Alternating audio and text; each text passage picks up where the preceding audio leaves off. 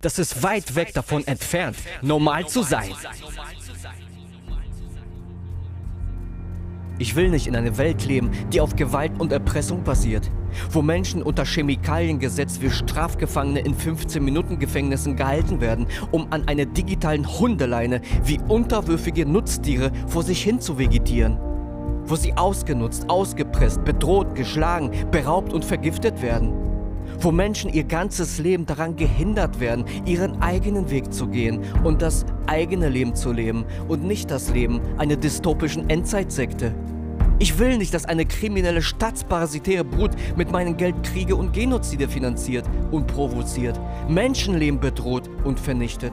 Wo Eltern in Angst um ihre Kinder und Familien leben müssen, weil irgendwelche geisteskranken Psychopathen in Machtpositionen darüber bestimmen, dass wieder Menschen sterben sollen. Für irgendwelche kriminellen geisteskranken Endzeitsekten, die sich das Recht rausnehmen, über Leben und Tod zu entscheiden. Ich will nicht, dass eine kriminelle Gaunerbande sich in meine Gesundheit und die Gesundheit meiner Familie einmischt und mir vorschreibt, welche Chemikalien ich mir im Verlauf des Lebens spritzen soll. Wer oder was gibt ihnen dieses verfickte Recht? Wer gibt ihnen das Recht, uns zu erpressen?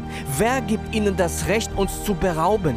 Wer gibt ihnen das Recht, uns zu vergiften? Und wer gibt ihnen verfickt nochmal das Recht, uns zu töten? Ohne mich. Ich werde dieses menschenverachtende staatsparasitäre System nicht mehr mittragen. Und du solltest es auch nicht, damit du und deine Kinder eine Zukunft haben.